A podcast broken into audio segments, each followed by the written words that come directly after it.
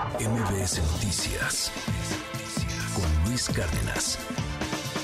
Esta nota de pronto como que pasó un poco de largo, eh, porque la semana pasada, el 6 de diciembre, en el diario oficial de la Federación se incluyó un acuerdo, es el acuerdo A002-2023 de la Fiscalía General de la República, con el que pues, se da luz verde al espionaje oficial. Bueno, no es espionaje, es como le dicen, este, inteligencia. Inteligencia de espionaje, ¿no? O espionaje para la inteligencia. Bueno, a ver, cuéntanos, Mario Maldonado. Échese hoy la columna de Mario Maldonado, una de las plumas más influyentes política y financieramente en este país. ¿Cómo estás, Mario? Buen día. Mi querido Luis, qué gusto saludarte como siempre todos los lunes a ti al auditorio de MBS Noticias. Pues mira, muy interesante incluso en el timing, tal cual lo dices. Fue el miércoles de la semana pasada cuando se publica en el diario oficial de la Federación este acuerdo, que es básicamente un decreto de la Fiscalía General de la República para delegar estas facultades a los agentes del Ministerio Público de la Federación para que, entre otras cosas, puedan espiar a quienes están investigando.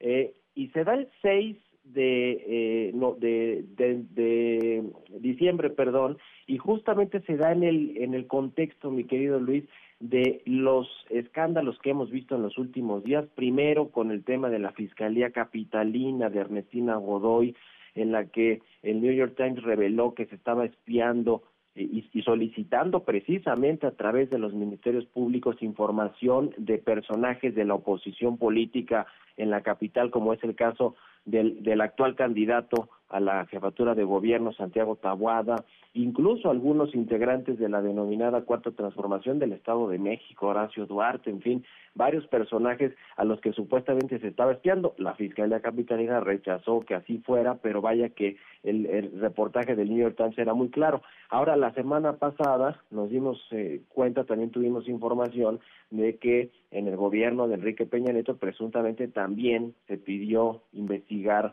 a varios personajes, que esto pues parece que ya no es nuevo, lo hemos venido escuchando prácticamente desde que inició el sexenio actual, pero ahora lo, lo, interesante o lo preocupante más bien es que ya oficialmente se va a permitir que los ministerios públicos puedan solicitar información tanto eh, de eh, eh, la localización geográfica de las personas que están investigando, intervenir sus comunicaciones privadas, pero también solicitar de manera directa al sistema financiero cuál es el estatus de sus operaciones, de las operaciones que ha realizado.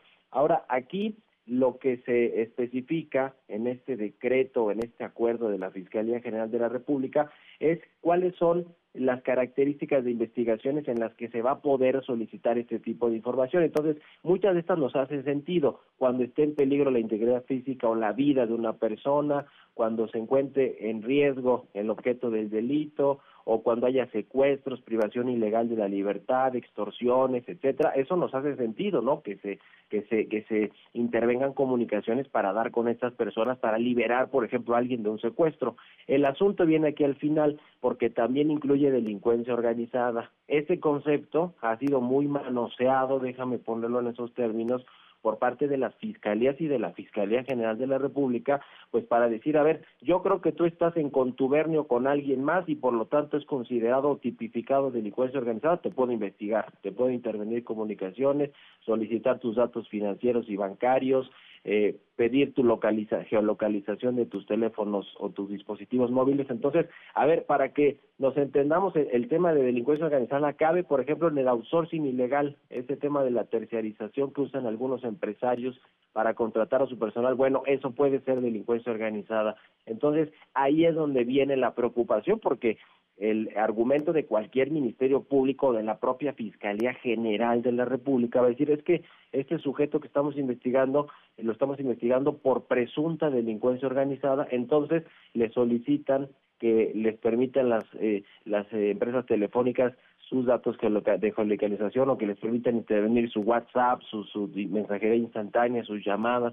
Entonces, me parece que es muy preocupante todo este asunto. Y hablando del tema financiero, se supone que la unidad de inteligencia financiera que ahora encabeza Pablo Gómez era la única encargada de solicitarle a la comisión bancaria los datos financieros de alguna persona que estuviera investigada. Bueno, ahora esas facultades también las va a tener el Ministerio Público. Es decir, me parece que es grave que esto haya eh, pasado, que se haya publicado como un acuerdo y que ya esté en vigor, Luis, porque ya se publicó en el Diario Oficial de la Federación y esto creo que va a generar mucha polémica y vulnera eh, algunos derechos. Por ahí veía que en mi columna la tuiteaba algún senador de la República diciendo que eso es inconstitucional y que entonces yo creo que se van a promover algunas acciones en este sentido, pero me parece que es importante y grave que se haga oficial el espionaje ya por parte de las fiscalías o de la Fiscalía General de la República.